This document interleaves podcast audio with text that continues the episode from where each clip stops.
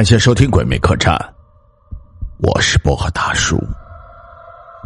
让我们一起来听今天的故事吧。今天讲的是芭比娃娃。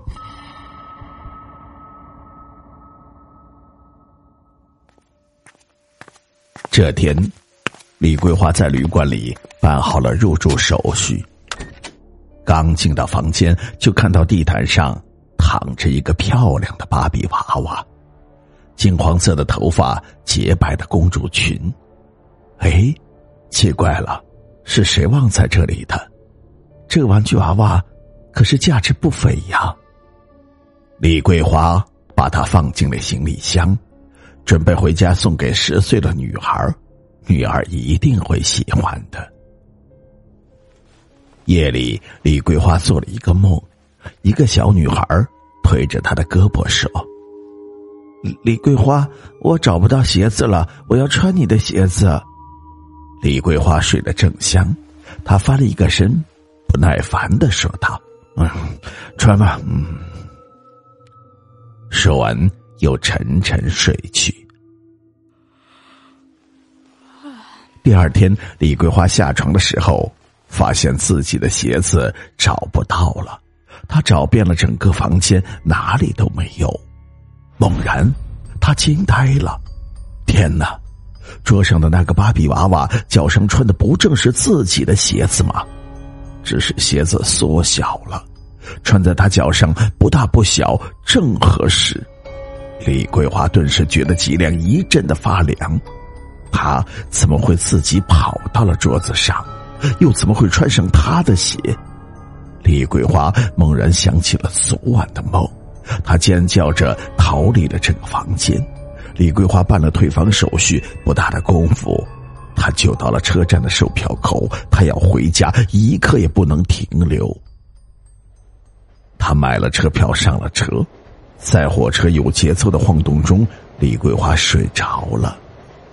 恍惚中，她猛然听到了一个声音。李桂花，你怎么丢下我呢？让我一个人在旅馆，我要跟你回家。我是爱美的娃娃，我要穿你的衣服。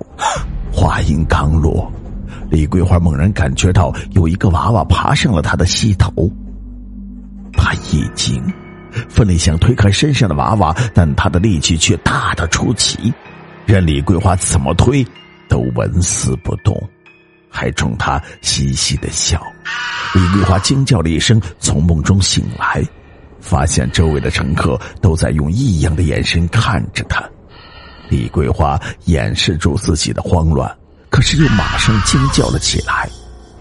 他看到那个被丢弃在旅馆里的芭比娃娃，竟然正坐在他的腿上，而且他身上穿的正是自己新买的一件漂亮的粉红套裙。只是那裙子变小了，几乎是为他量身定做的一样。怎么会这样？他怎么可能从旅馆来到火车上呢？他又是怎样穿上自己的衣服？李桂花用颤抖的手打开了行李箱，他发现前两天买的那件粉红色套裙真的不见了。此刻，这个芭比娃娃身上穿着李桂花的衣服，脚上穿着李桂花的鞋子，似乎正得意的看着李桂花。他那双蓝色的眼睛里闪烁着挑衅的光芒。李桂花被这挑衅的眼光激怒了，他也不知道哪里来的勇气，猛然一把抓起了芭比娃娃，拉开了车窗，把它狠狠的扔了出去。然后又迅速的关好了车窗。李桂花摁着砰砰直跳的胸脯，长长的吐出了一口气，这才感到稍稍的轻松了一些。这次他不敢轻易的睡着，他怕一睡着，那芭比娃娃又会回到他的梦里。但这一次，他的担心是多余的。接下来的几天。那个娃娃没有再在李桂花的梦里出现过。这天晚上，李桂花睡得正香，一阵急促的电话铃声惊醒了她。是他生意上的伙伴。伙伴说：“李桂花，我又接了一桩生意，你赶紧去办，事成之后啊，给你五万元的报酬。”李桂花心动了，这可是一笔不菲的收入啊！于是他再次提着行李箱出门了。正在街上走着，突然一个五六岁的小女孩奔了过来，她哭泣着跑得很急，撞在了李桂花的身上。李桂花扶起那女孩，弯下了腰，和颜悦色的问道：“小姑娘，你怎么了？”小女孩哭着说。阿姨，阿姨，我找不到妈妈了，你能带我去找妈妈吗？李桂花热心的说：“行，哎，你跟阿姨走吧，阿姨呀，保证能找到你的妈妈。”小女孩破涕为笑，小嘴甜甜的说：“阿姨真好。”说着，她就乖乖的跟在李桂花的身后，俨然母女一般。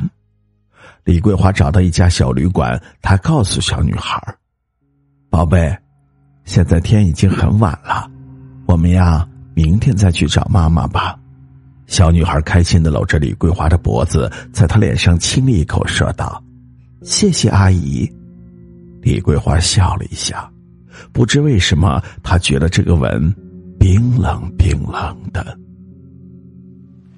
半夜里，李桂花为什么动静惊醒了？原来是那个小女孩爬到了自己的床上，小女孩撒着娇钻到了他的怀里，伸出一双细细的小胳膊搂住他的脖子。阿姨，我要和你一起睡。李桂花本想推开他，但不知为何，她突然想起留在家里的女孩，有好久没有搂过女孩睡觉了吧？于是李桂花心软了。乖，睡吧。好像依偎在怀里的，就是自己的女儿。不久，李桂花沉沉的睡着，睡梦中，她又看到那个芭比娃娃。和以前不同的是，这次她没有穿她的衣服，而是在她怀里咯咯的嬉笑着。李桂花一惊，想要推开她，可她的一双小手却死死的勒住了自己的脖子。芭比娃娃一个劲儿的咯咯的笑着，手上的劲儿却越来越大。李桂花拼命的挣扎，可他的手却像绳子一样越勒越紧。李桂花渐渐的不能呼吸了，她一双眼睛暴突，手停在了空中。第二天，旅馆的服务人员发现了李桂花的尸体。他脸上恐怖的神情让人毛骨悚然。奇怪的是，昨天同来的小女孩已经不知去向，而死者的怀里却紧紧的抱着一个漂亮的芭比娃娃。警方搜查了死者的衣物，在一个笔记本上记录了几年里拐卖儿童的数目。警方根据这些记录抓获了一个拐卖儿童的团伙，一些孩子被成功的解救。只是作为团伙成员之一的李桂花，她是怎么死的？是谁杀害了她？这成了警方至今无法破解的悬案。